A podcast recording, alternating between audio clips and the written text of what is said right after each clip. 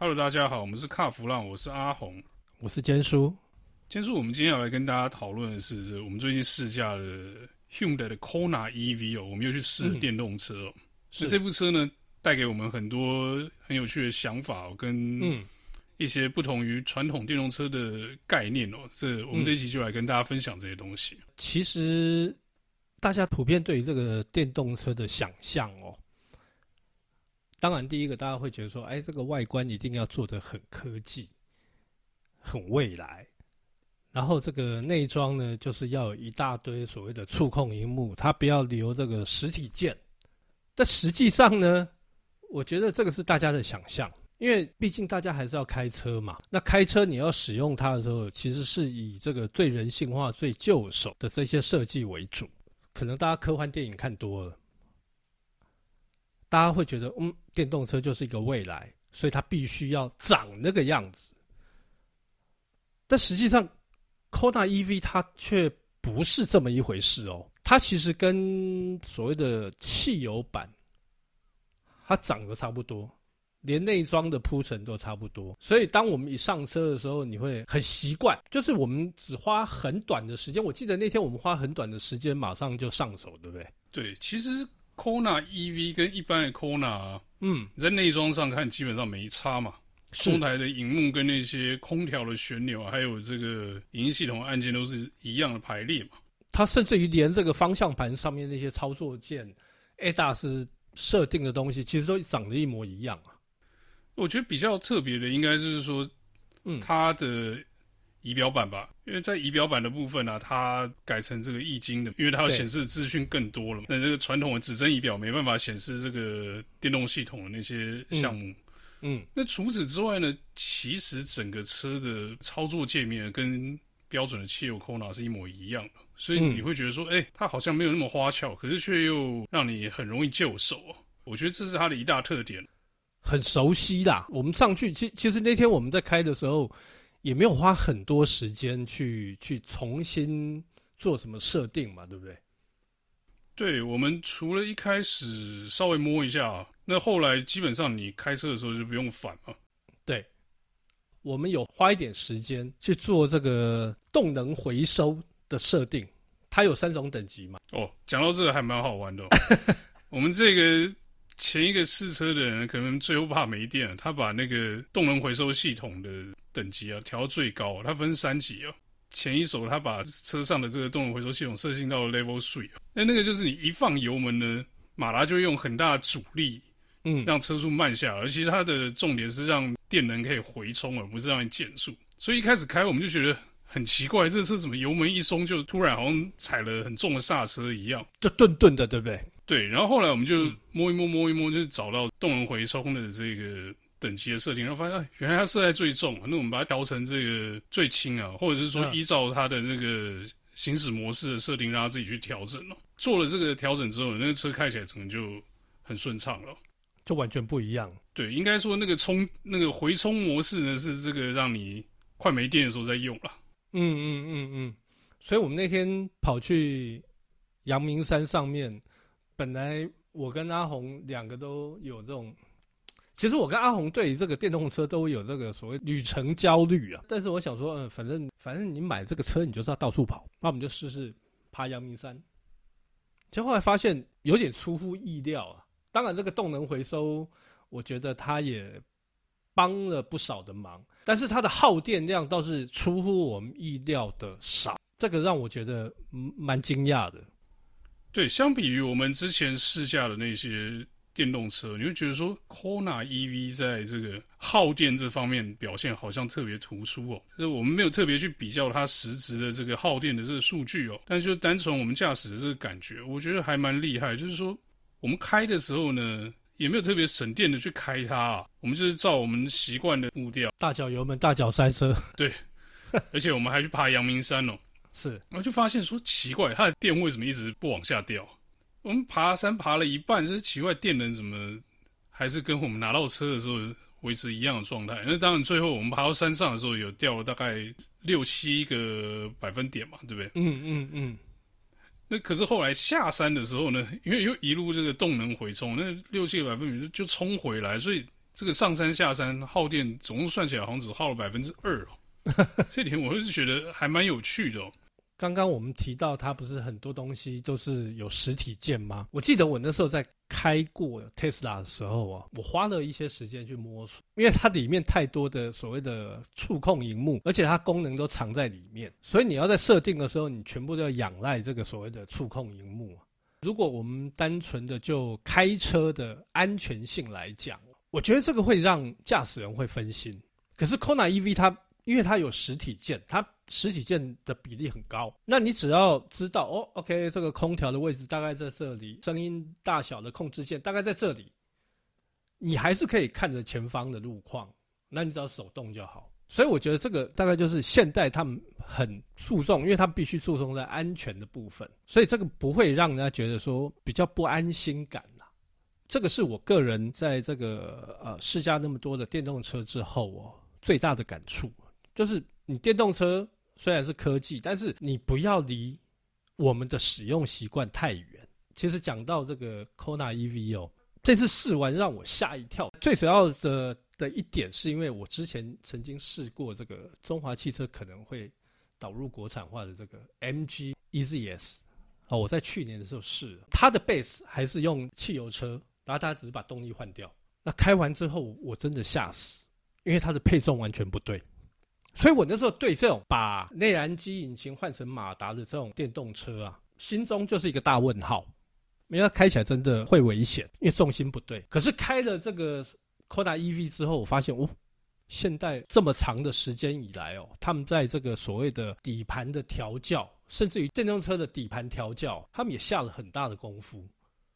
所以那天我跟阿红两个人在这个阳明山，在台北市区这样开，其实两个配的还蛮爽的。而且我那时候就有跟阿红在分享，我说我那时候最担心的是他高速过弯，因为怕重心的问题。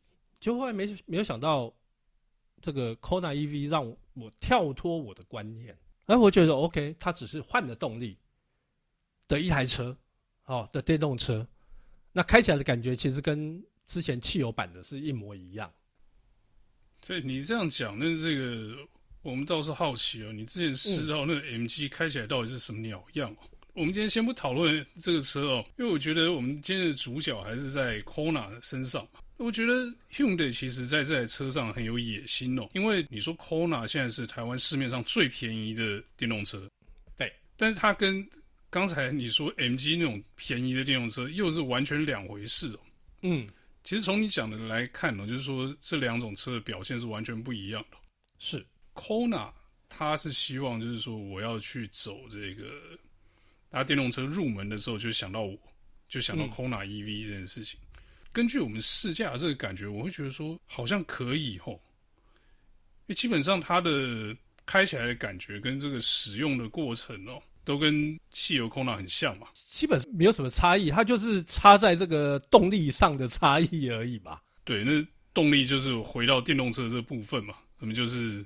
你用完你要去找充电嘛，然后这个动力输出的时候，这扭力蛮强的，所以你这一开始油门可能要稍微适应一下。嗯，但是你习惯了电动车的这个扭力、高扭力的这个特性之后，你会觉得说它开起来比汽油版还轻快。是，这个我同意。是它不止起步快，加速也很强，而且安静。我我们在停等红绿灯的时候，它很安静。最主要是它没有那个内燃机，不是有会有那种抖动吗？基本上不会有嘛，就是因为电动马达你不动的时候，它就完全它就完全不动嘛。对，所以没有所谓的运转啊这一些的声音。我倒觉得，如果说今天是以这种短途代步啦、市区代步来讲的话哦，这 Kona EV 很适合，而且它的大小很适合像台北都会区好停车啊。我们那天不是跑去那个公有停车场去充电吗？对，我不知道你有没有注意到，我后来发现，嗯，停在那个停车格里面还绰绰有余。不过它是要车头进去啦，因为充电桩，哎，它的充电充电接头是在车头嘛。哎，这一点倒是蛮有趣的。Kona 的那个充电桩的那个接口在车头正前方，就是原本应该是水箱罩附近那个位置哦。那所以你就变成说，你要用车头去靠近充电桩，你才不会把那个电线拉很远。你如果倒车进去的话，就可能充不到哦。对，其他这个大部分的电动车，它充电接口大概在车身左右两侧哦。这在正车头的这个设计倒是比较少见一点。呃，我记得那个像 Nissan 的 Leaf，它在车头、哦、Leaf 也是，对对对，对，Leaf 在车头。然后之前我试过那个 MG，它也是在车头。充电接口的这个位置呢，然后就会影响到你这个停车的时候，你要用头进去还是屁股进去这回事啊？对对对对对，我们这样试完之后，我觉得哦，喝赛，真的好开。而且我那天后来问了那个总代理啊，我说：“哎、你们这个 Kona EV 啊，发表以来到现在啊，你们接单大概多少？”他们说已经差不多七八十张。那我现在回想起来，当时 Leaf 发表接单，其实成效没有像 Kona 那么好。可是我觉得这样相比有一点点不公平了，因为现在毕竟这个时空背景不一样。不过 Leaf 也贵啊，Leaf 一百五十万呢。而且根据这个总代理他们在讲，因为他们有两种版本嘛，三百跟五百，就是依照续航力两种版本。三百的版本是占大多数，比例比较高。OK，那其实。算是价格先决嘛，对不对？因为毕竟三百的这个版本比较便宜嘛。一个是价格先决，另外一个他们有分析去发现哦，年轻人，而且它的使用范围就是以都会区为中心，然后大概在郊区，比较少跨两三个县市的长距离使用，所以就是当做都会车在用就对了。对，而且他们很多是首购哦，这很意外哦。我觉得倒是还好，就是首购才会有这种想要尝鲜或者是说不一样的想法嘛。那可能这些年轻人，因为他们也是在这个山西的世代成长，所以他们很熟悉，他们也习惯这种东西。那另外哦，另外他们说会去买这个所谓的五百这个高续航力的哦，你绝对想不到是哪一个族群？退休年长者。差不多啊，你知道为什么吗？因为老人家嘛，退休就想游山玩水嘛，所以他选高续航力的，就是让他可以开去这个中南部去玩嘛，去旅游嘛。那选高里程的版本，我觉得一点问题都没有啊。而且他们这些退休的人，就是已经呃小孩子都长大了，而且他们说还有很多是家家里头已经有一部电动车，他们的所谓的这个居住环境也适合让他们充电，设置这个充电桩，所以他们会。想要选购这个高续航力的啊，我觉得很合理啦。我觉得这个就是你呀、啊，我 Hogia 我机上买一个这个电动车，到处游山玩水，还蛮适合你的、啊。我女儿还还未成年，还没还没哦。但是我说真的，这个嗯，我觉得哈，电动车其实我觉得大家就是各位听众，大家要去打破一个迷思啊，其实。电动车，大家好像把它形塑成未来一个趋势。其实，电动车它应该只是动力上的另外一种选择。比方说，现在有那个汽油，有 hybrid，有这个所谓的 PHEV。那 EV 哦，就所谓的电动车，它应该算是只能算是一个动力上的一个选项了，而不是强调这种就是我们常在讲那个什么电子花车啊，一堆一大堆的东西，科技的东西，就你。忽略了车辆的本质，哦，那当然你说安全啦、人性化的操作啊，这些才是本质，而不是用这一些，比方说触控面板一层一层的进去进去操作，其实这个会增加一些行车上的危险性。那我我不晓得阿红可不可以同意我这个说法啦，但是我个人是这样认为。我觉得你这个说法是没有问题，也蛮正确的，但是嗯。我觉得很多消费者啊，或者是说这个汽车媒体哦，嗯，他们都忘了一件事情，嗯，就是你试的电动车，嗯，就是原本这个品牌赋予它的设定是什么？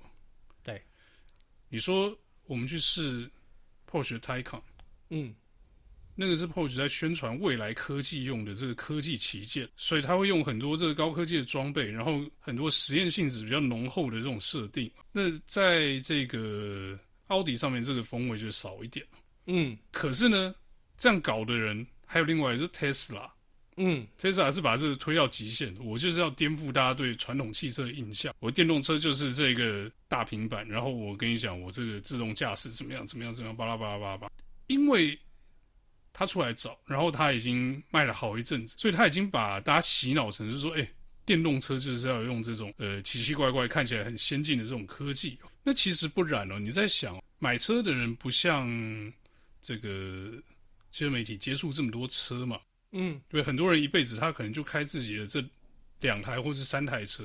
对，那他没有比较的时候，那你一个突然世代跳很快，他可能卖掉一台十年或十五年的老车，然后换一台电动车。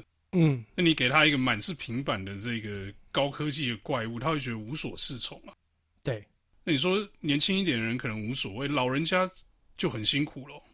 所以我觉得 Kona 这个设定其实是对于使用者是非常友善的。不论怎么样了哈，反正大家就是呃，电动车呢，它基本上它就是一个动力上的新选项。你今天如果说问我 Kona EV，我退休之后，或者说我我女儿。长大嫁人了之后，我会不会换？呃，其实以我的居住环境来讲的话，跟使用的这个习惯来讲的话，Kona EV 应该会是我的选项。E-tron 应该不会，因为 e e-tron 或者是 Taycan 那个都太大了，而且当然它价格比较高。那因为以 Kona EV 来讲的话，我觉得这个价格带是刚刚好，哦，百来万可以，这个我可以接受。要不要叫大嫂来商量一下？你看，啊、你是试完车又说要买，这样子可以吗？不，我要买的车很多诶、欸，怎么办？我现在很多车都很喜欢呢、欸。好啦，我不跟你聊这个啦，到时候我要去跪了。不是啊，那大嫂那关没过，你怎么买呢？呃呃，那那就好了，没关系啊，我中了乐透再说吧。哎、欸，坚叔，其实你刚刚说这个，嗯，Kona 这百来万的售价，我觉得其实这是这也是很重要的一个点啊。